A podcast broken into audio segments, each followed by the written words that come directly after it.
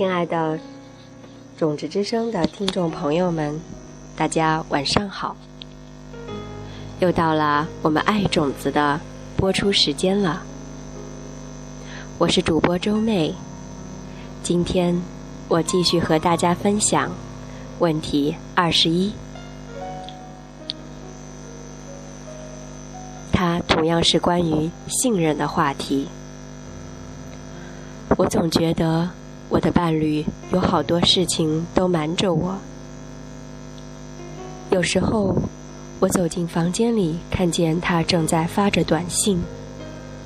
如果我问他给谁发短信，他就会对我心存戒备。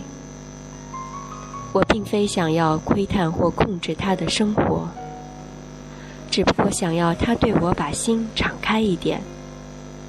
我要累积怎样的种子呢？这个问题是一个朋友米雪提出的。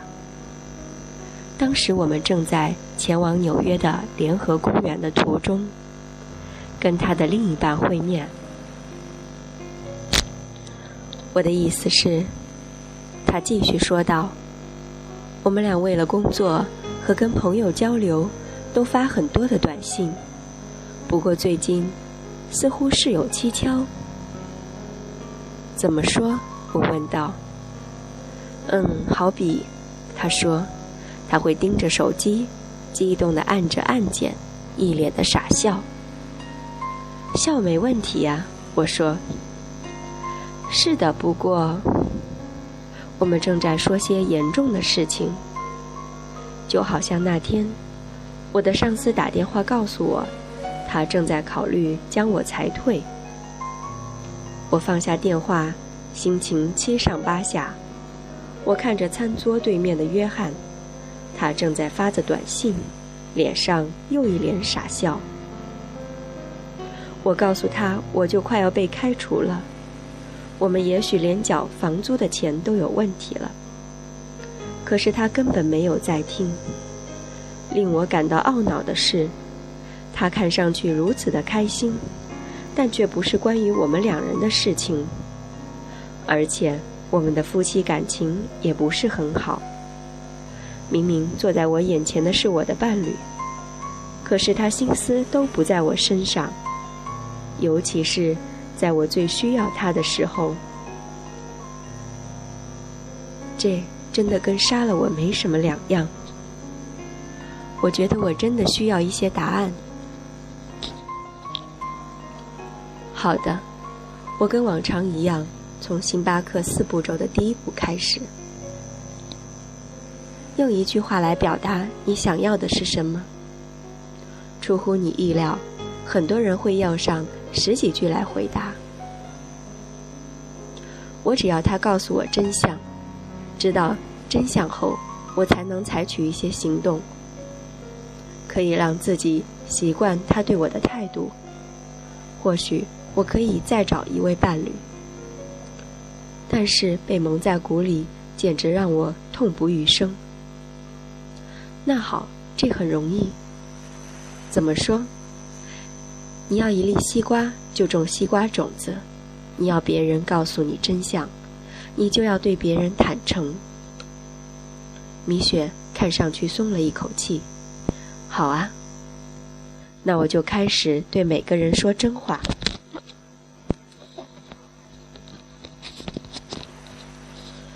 我摇摇头，要是真的那么容易就好了。等一等，我说，你觉得讲真话指的是什么？嗯，不就是不撒谎？他回答。不单如此，我说，西藏的经典是这么描述说真话的：假设一个人，例如你那位刻薄的老板，在工作时。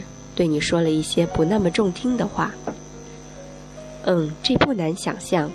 他扮了个鬼脸。接下来，你想要跟办公室里的其他人说你和老板之间的小争执，所以你在咖啡机旁逮到了一个人，开始将事情的来龙去脉告诉对方。现在，每当我们跟别人重述。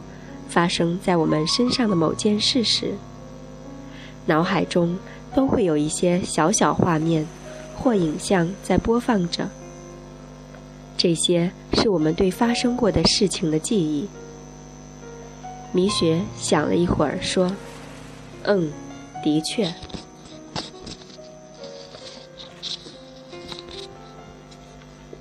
很好。”我说。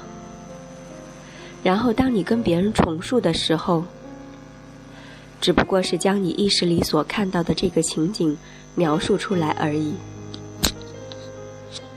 是的。他回答：“好，现在我继续说。现在我们来谈谈什么是说真话。当你向朋友重述你老板的所作所为时，一个小小的场景，一个小影像，也同时在他们的脑海中开始播放，重播之前发生的事情。”米雪想了想，对，没错。我从来没有这样想过。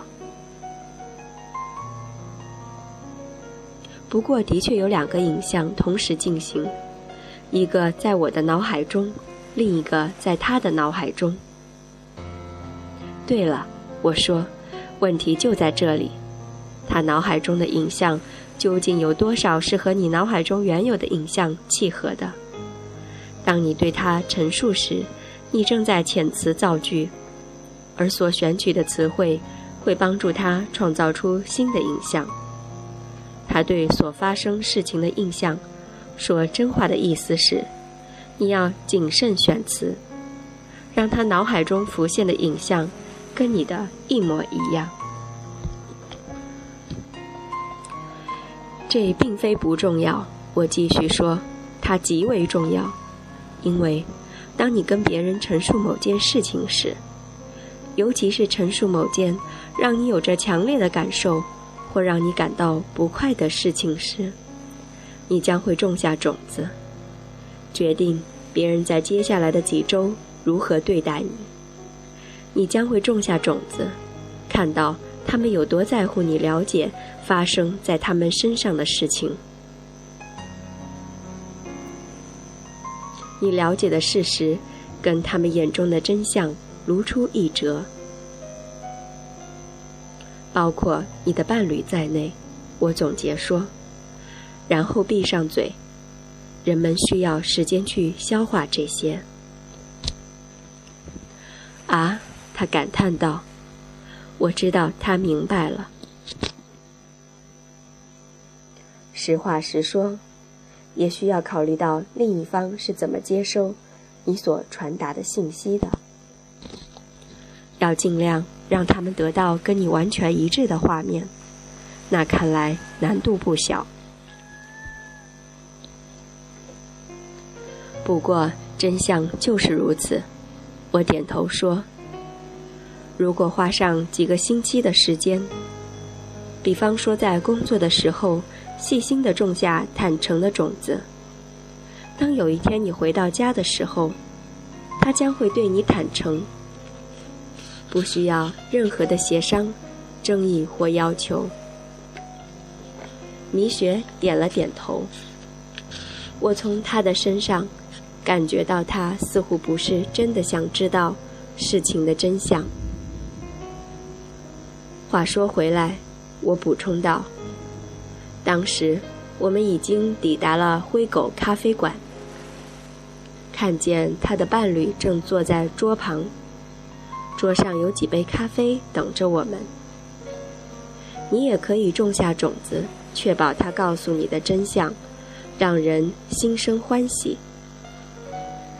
例如，他其实不是在发短信，而是一直在为你下载音乐，好在你下个星期生日时可以播放给你听。不过，要让这成真，你就必须懂得种下。让他对你忠诚的种子，而我给他解释了我在问题六所告诉你的方法。想象怎么让你的伴侣无时无刻都在你的身边。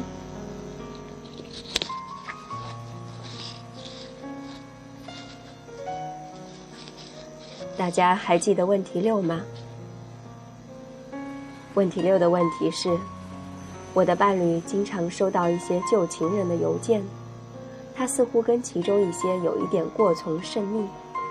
要种怎样的种子，才能让他更倾心于我？而运用金刚智慧，就是：首先，你要种下忠诚的种子，你要保持忠诚。不论你工作上的异性朋友找你的时候，或者是在街上，异性朋友和你擦肩而过的时候。他以挑逗的眼神看着你的时候，你千万都不要有任何的回应。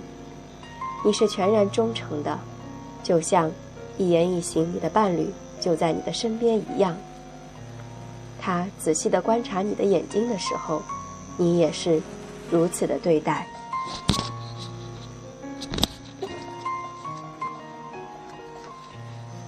好了，今天问题二十一的分享。就到这里结束了。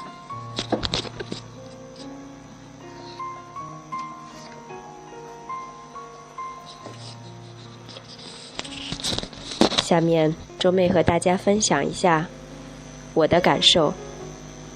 读完问题二十一，我有一个非常深切的感受，尤其是社会上有很多的做销售的朋友。应该都会和我有一样的感受。销售的产品有很多，有药品，有食品，有日化用品，有保健品，有电器。那不可避免的，我们一定要跟我们的顾客去宣传我们的产品有什么样的优点，究竟能给我们的顾客。带来什么样的好处？和其他的同类产品相比，我们的优势又更体现在哪里？在这个宣传的过程中，不可避免的，我们一定会避重就轻，我们一定会强化我们产品的优势，甚至会。夸大宣传的作用，让我们的顾客在我们这种甜蜜的宣传下，顿时冲动的消费。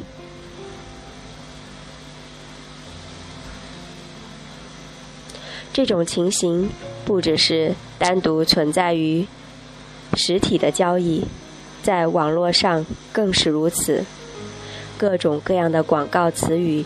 非常的华丽，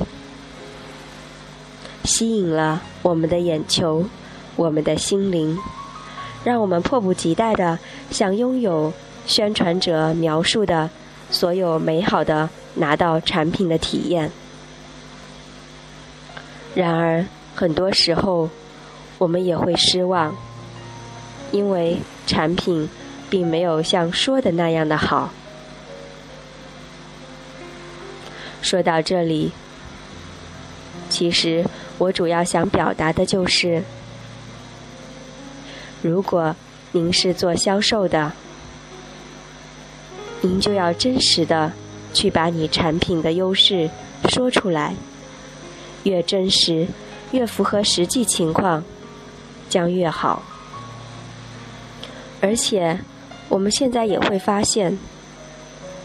有一些比较木讷的销售员，反而会受到顾客的青睐，让顾客觉得很踏实。